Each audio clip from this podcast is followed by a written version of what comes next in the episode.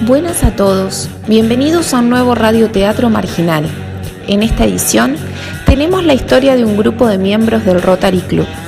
Hablamos de personas que más que una rosca tienen una tuerca enchapada en oro en el ojete. Claro. Un día, uno de sus miembros más audaces y extrovertidos, de nombre Mike Anchorena, se le ocurrió formar un club apléndice del Rotary, algo así como una pandilla de motoqueros, pero de la alta sociedad en donde las motos choperas son reemplazadas por BMWs y Mercedes, los chalecos de cuero por sacos Armani, las cervezas baratas por whiskies importados y los cigarrillos comunes por habanos carísimos. Con estas premisas, Mike reclutó a sus amigos del Rotary más cercanos, algunos vecinos del mismo canto incluso, y formó su propia plandilla. ¿Quién sabe cuál es el fin de semejante causa?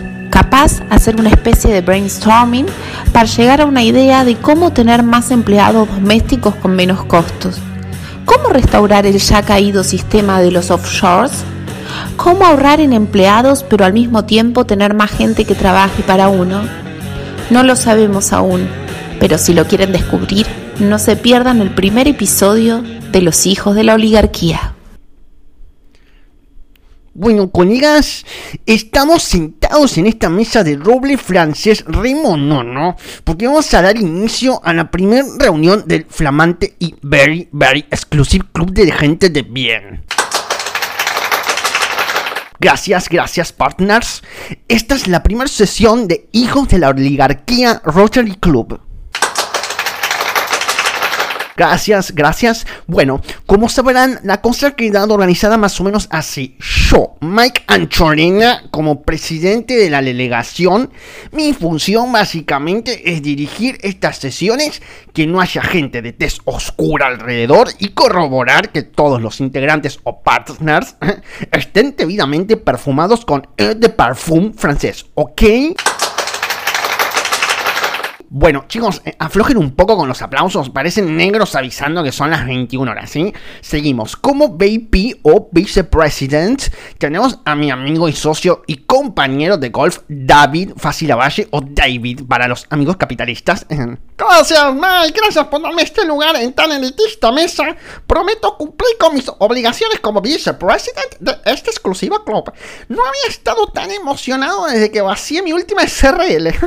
Prometo dar todo de mi parte para que este nuevo emprendimiento con estos grandes partners. Así que ya saben, mis empleados son los suyos. Ay, qué genio, David, siempre tan generoso. Y también quiero darle la bienvenida al secretario de nuestro exclusivo club, el señor Ricardo Martínez de Mi contador de confianza, si no fuese por él, toda la fortuna que tendría sería más morocha que el tipo que me limpia la pileta. Así que ya saben, los números los va a manejar él, que la tiene clara con el tema del lavatorio. Y eso es un genio de blanqueo, créanme. En una época le decíamos lavandina. ¿Te acordás, Richard? ¿Cómo no me voy a olvidar de esa época, Mike? Le llegamos a cambiar la razón social 15 veces en un año a una fábrica que no tenía ni galpón. ¡Qué buenas épocas! Ay, sí, Richard, qué recuerdos hermosos. Y también le damos la bienvenida a nuestros partners de nuestro Exclusive Club, el señor Carlos Loreto, el señor Vicente Portabat y el señor Julio Brinco Vallegas. ¿eh? Todos señores de bien como nosotros. Y ahora, para festejar, brindemos con champán cristal y Johnny Walker Blue Label. ¿eh? No se olviden de ponerse siempre sus sacos Armani con el logo de los hijos de la oligarquía en la espalda. ¿eh? Hay que presumirlo por todo el Rotary. Y de esta forma nació el club. En un principio, medio que nadie entendía el porqué de su existencia ¿Cuál era el fin? Si crear una sociedad más para cagar a algún distraído, cuando digo distraído me refiero al fisco y al Estado, obvio, o solamente querían marcar una especie de sobreestatus en toda la clase social alta. Hasta que un día se presentó una particularidad. Mediante una charla de millonarios como cualquier otra, los hijos de la oligarquía se enteraron que en los alrededores del country La Galera, donde vivían algunos socios del Shaggy Club, y empresarios amigos de Mike se empezaban instalando una especie de viviendas improvisadas en terrenos baldíos por gente de clase social baja. Esto molestaba a los residentes del country.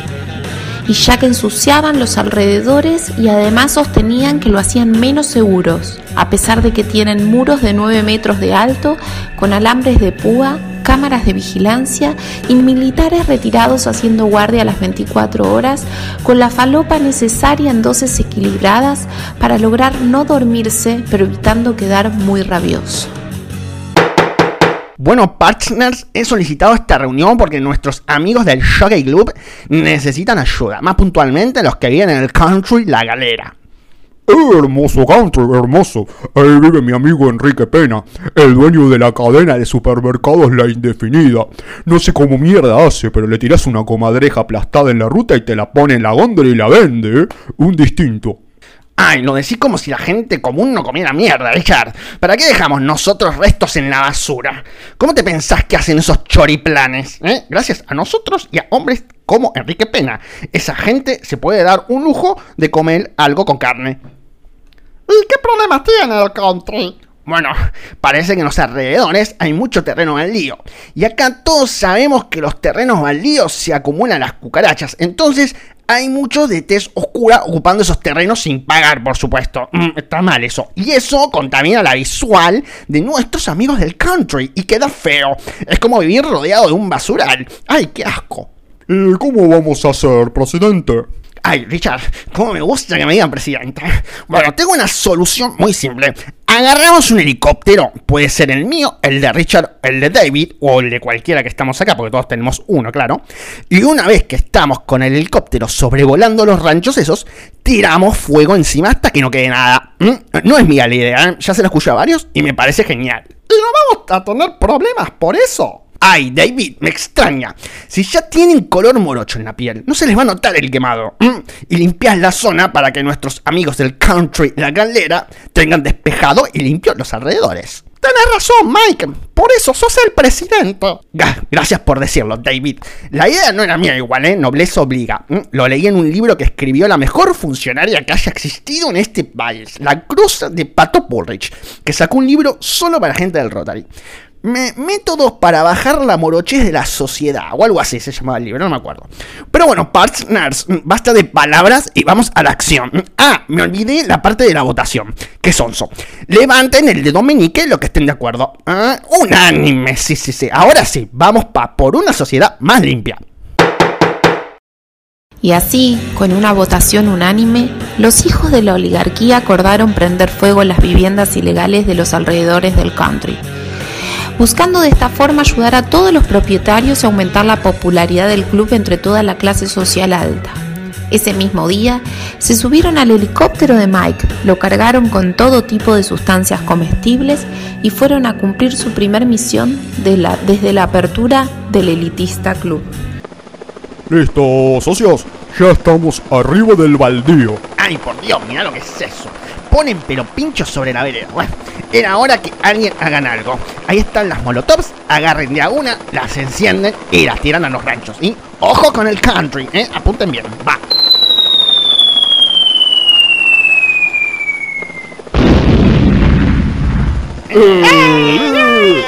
Bien, bien, bien.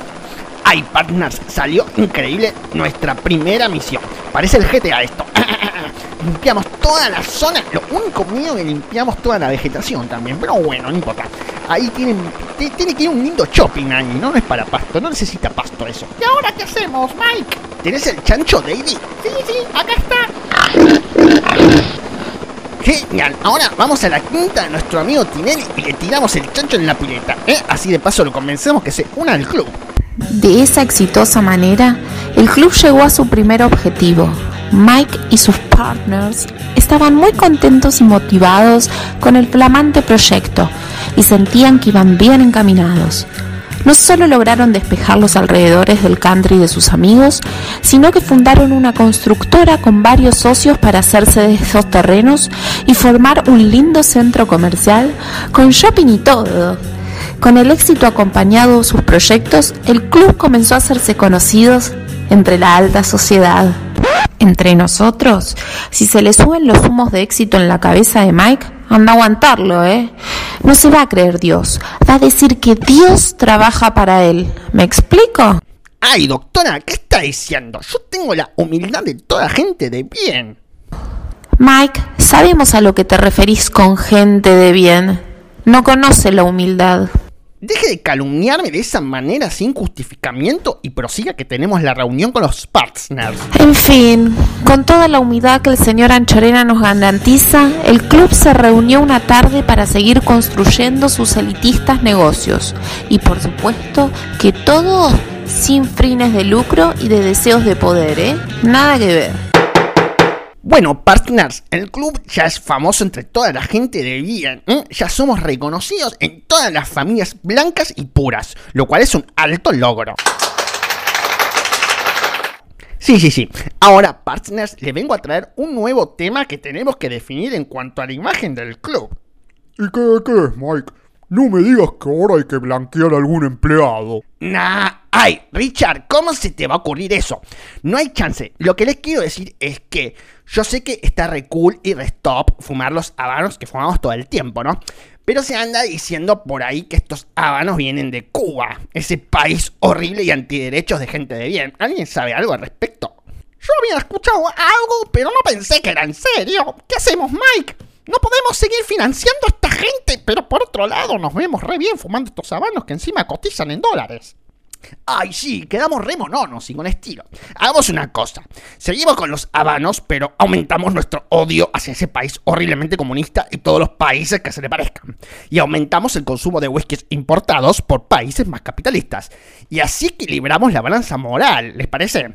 A ver, a nuestra votación por seguir fumando habanos, por más que vengan de países horribles y antigente de bien pero aumentamos el consumo de bebidas importadas de países correctamente capitalistas y anticomunistas. Los que estén a favor, levanten el dedo meñique. Eh, un anime, me re gusta cuando es un anime. Mike, Mike, otra cosa. ¿Sabes que me estoy enterando que con esto de la popularidad del club llegamos a oídos de la clase media? Ay, esa gente.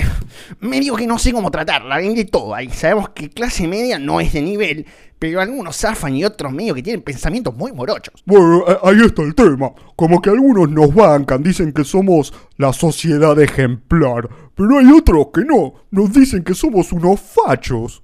¡Ay! ¿Cómo vamos a ser unos fachos nosotros? ¡Ay! Que, si no fuera por nosotros, esa gente no tendría trabajo. Bueno, de, hecho, a vos quieren denunciarte por explotador. ¿Yo?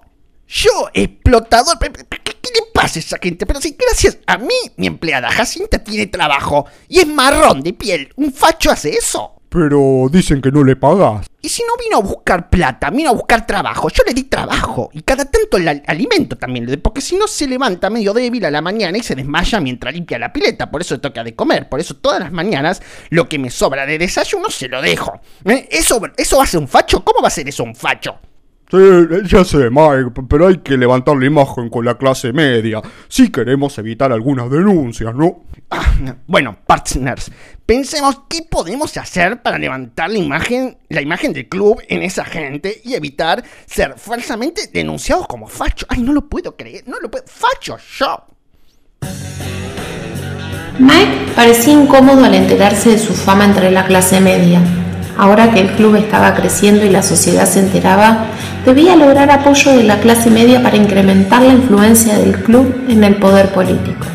Y también porque le molestaba horrores que le digan facho.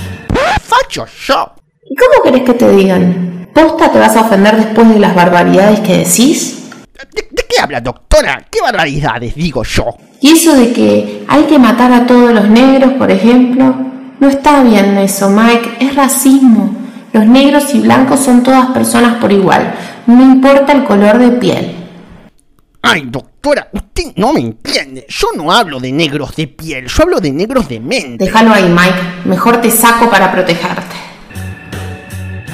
Bueno, si quieren saber cómo va a lidiar el club para aumentar su popularidad en la clase media, qué próximos proyectos tienen o si van a llegar a poder negociar con el poder político, Ojalá que no, por el bien de todos, no se pierdan el próximo capítulo de Hijos de la Oligarquía del Rotary Club.